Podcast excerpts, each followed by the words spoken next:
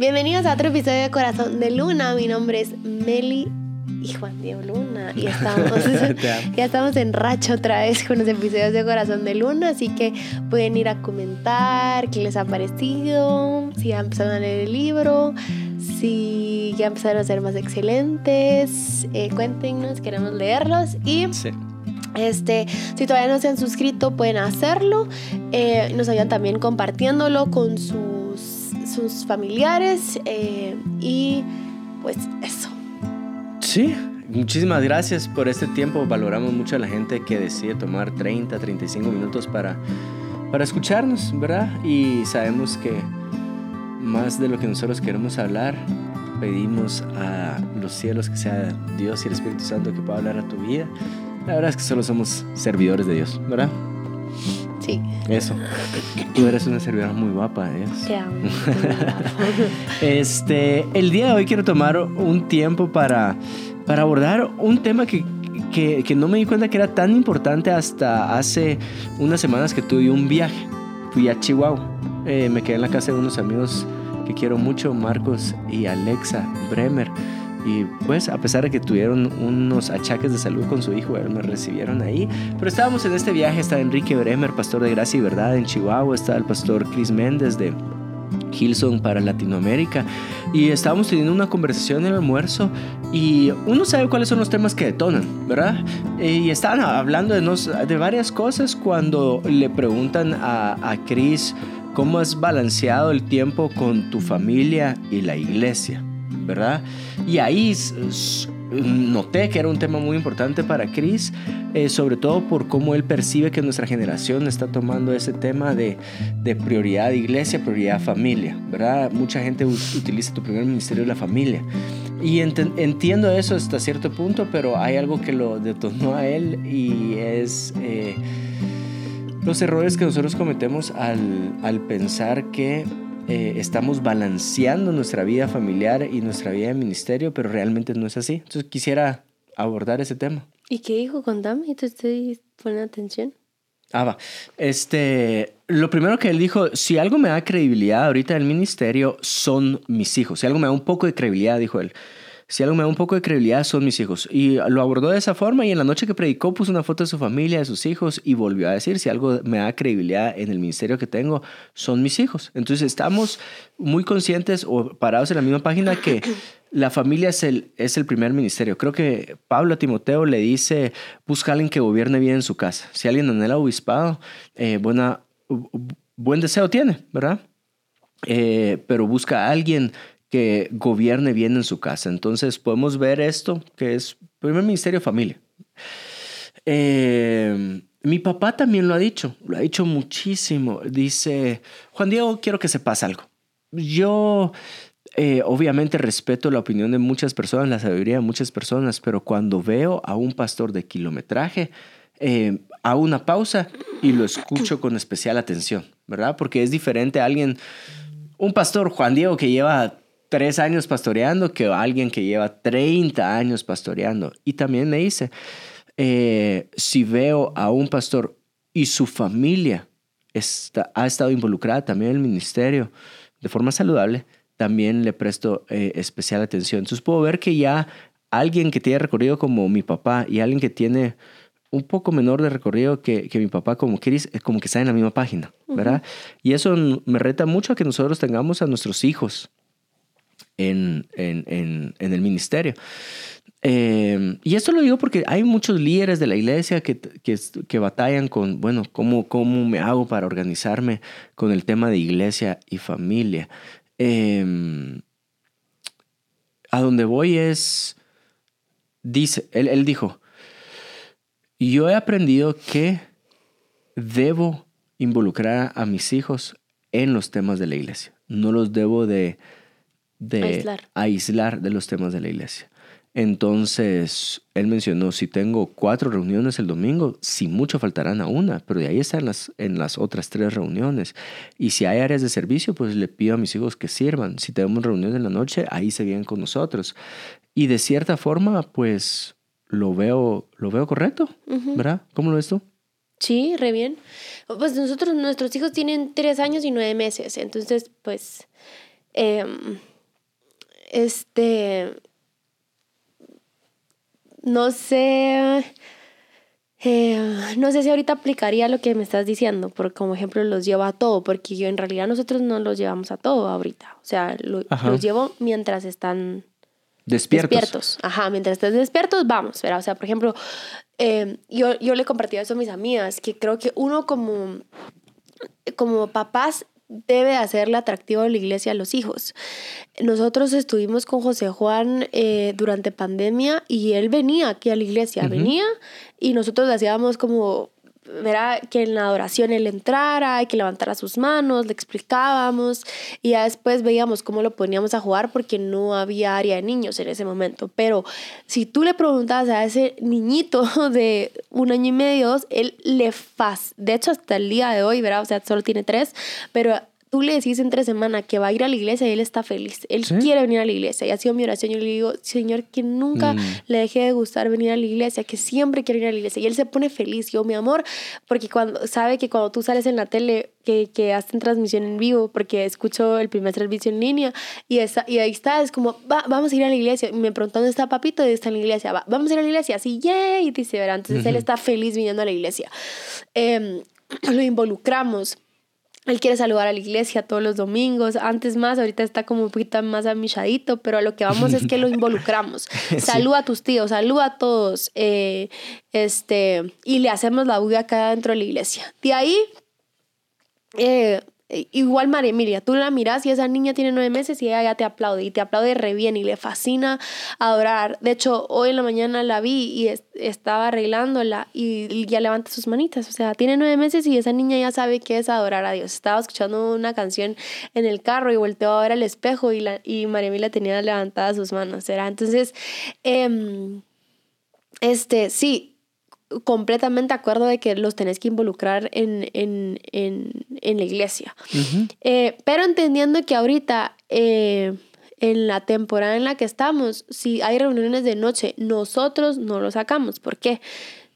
Es que cada hijo es diferente. Sí, además yo estoy consciente porque cuando Cris está diciendo eso, yo estaba analizando mi rutina y digo, no, pero es que entiendo que ahorita le estamos enseñando disciplina a nuestro hijo de cierta forma y es, él es disciplinado en su hora de dormir. Sí pero no quiere decir que nosotros lo, lo excluyamos de los eventos de la iglesia o pongamos de excusa a nuestros hijos para no asistir un domingo no, de o, hecho, esta, asistir a un discipulado, a un esta misma disciplina nos ha ayudado porque nosotros sabemos que mi hijo o nuestros hijos a las siete y media están dormidos. Entonces es que no, nuestro tiempo de servicio puede empezar re bien siete y media a ocho porque ya estamos libres. No estamos así como, ay, ¿a qué hora se van a dormir? No, sino también esta disciplina nos ayuda a nosotros a que a poder seguir sirviendo, ¿verdad? Entonces, eh, solo quería decir para, para no aunque hay otros otros papás que sí se los llevan en de noche y así, pero por ejemplo, José Juan, si escucha bulla, él no se quiere perder nada de lo que está pasando. Y al día siguiente lo tenés empurrado, que no si ya de por sí le cuesta despertarse durmiéndose temprano, si lo desvelamos, él va frito, al día siguiente, con mal humor, eh, y pasa un día mal. Entonces, este, no puede, me encantaría decirte, ay, sí, José Juan se va a dormir en el carruaje mientras estamos en el DC. O que no, no es el caso de nuestro hijo. Él va a querer estar aplaudiendo, va a querer estar saludando a todos y así, ¿verdad? Sí.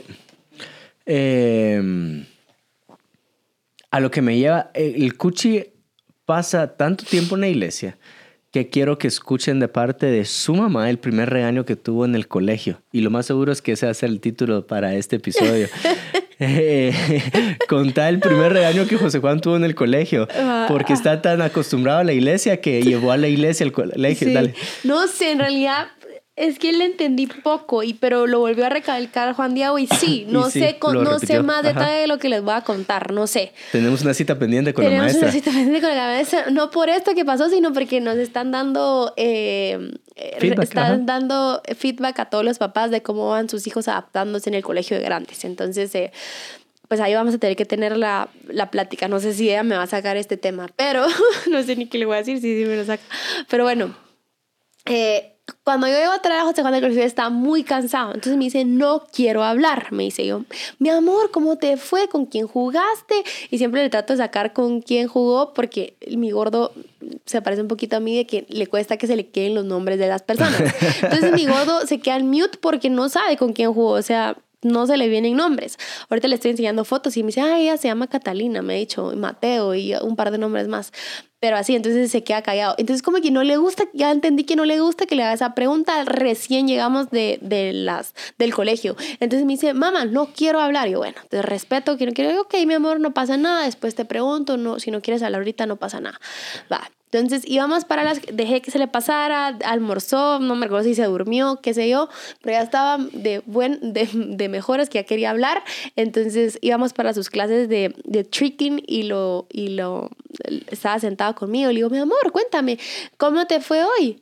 Em, ¿qué hiciste? ¿De qué jugaste? ¿Jugaste de Spider-Man, de Hulk? Y me pongo a, a preguntarle así. Y me dice, mamá, hoy me regañó mi maestra. ¿Por qué te regañó, mi amor? Le dije, ¿qué hiciste?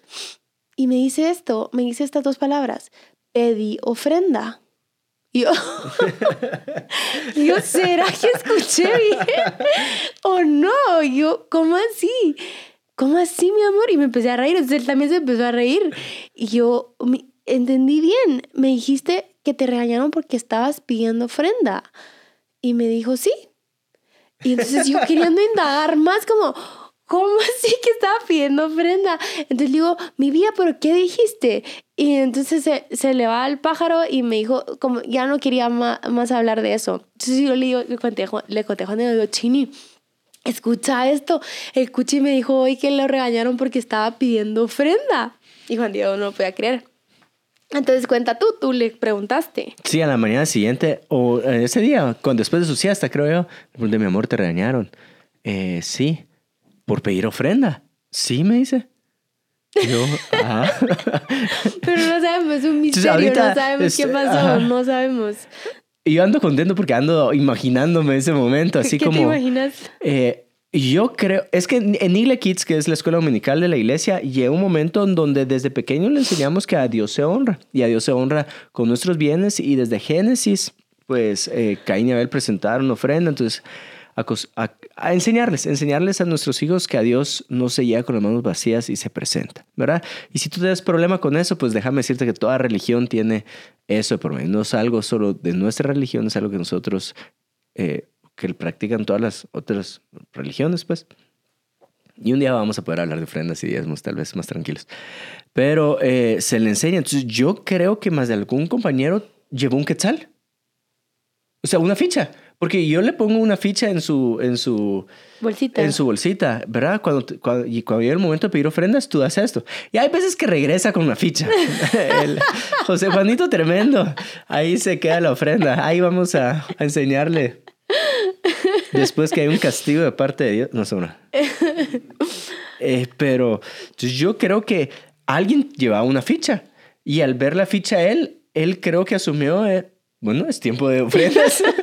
es tiempo de, pedir ofrendas. Y entonces, eh, en ese momento la pidió o, o, le preguntó si era ofrenda o, o no sé. Tal vez le preguntó si era ofrenda. Saber, no sé mucha, pero sí. Si me dice algo la maestra esto, ahí se los cuento, ahí se los contamos. Pero por el momento es lo que les contamos y... ¿Y por qué, por qué, a qué ibas con este ejemplo? Es, que nuestro hijo está tan acostumbrado y nosotros hemos hecho de nuestra creencia y de nuestra fe involucrar a la familia a la iglesia. Creo que Josué dice, yo y mi casa serviremos al Señor. Ustedes sirvan a los dioses que quieran, pero yo y mi casa serviremos al Señor. Entonces, si hay una responsabilidad que nosotros tenemos en, en darles esa disciplina a nuestros hijos. Y yo me rehuso a creer que hay papás que están más empeñados en la disciplina del colegio o en la disciplina de sus clases de música, de arte, de gimnasia, de karate, de fútbol, que llevarlos a la iglesia y empezamos a escuchar, y eso fue lo que molestó a, a, Chris, empezamos a escuchar excusas que no las pones para otras cosas. Eh, por ejemplo, es que mi hijo es hiperactivo, entonces no lo llevo a la iglesia. Ah, entonces no lo lleves a, al colegio. No, es que el colegio puede tener varias herramientas. Ah, va, entonces, pero tú eres padre de familia o, mamá y tú sabes cómo poder eh, acompañarlo. Eh, de hecho, hay salas, en la mayoría de iglesias en las que he estado, hay salas de padres donde tú puedes estar con tu hijo y puedes escuchar el sermón o el servicio mientras estás con ellos. Eh, no seas permisivo. El problema es que somos permisivos con nuestros hijos en lo que no tenemos que ser permisivos. y, y en tus manos está que se disfruten la iglesia. Ahora, quiero abordarlo de dos formas. Tal vez tú sos un asistente activo de tu iglesia. No, tal, y, y, creo yo que muchos de los que estamos escuchando este episodio no son servidores activos de la iglesia. O a lo mejor sí. Pero si sos asistente activo, bueno, entonces por lo menos hace de la asistencia a la iglesia algo que puedas involucrar a tus hijos. Sí, un no negociable. Un no negociable. Hoy es día del Señor. Y si en tu casa miran que tú, pues, eh, es muy negociable el día del Señor. Ah, pues hoy me invitaron a un almuerzo. Hoy es el partido de, del Super Bowl. Hoy es el, el día que nos vamos a la playa. Ah, bueno, si ven que tú eres permisivo en eso, ellos se lo van a permitir en la vida. Y de, y de ahí no quiero que nos lleguemos a arrepentir en un futuro por no haber puesto los límites donde sí tenemos que poner los límites. Sí, algo que me gustó mucho, eh, José Juan se da cuenta cuando van a llegar personas porque encendemos una vela, porque, por ejemplo, ayer habían masías y entonces me dice, mamá, hoy van a venir amigos, me dice. Mm. Y yo, sí, mi amor, hoy van a venir amigos.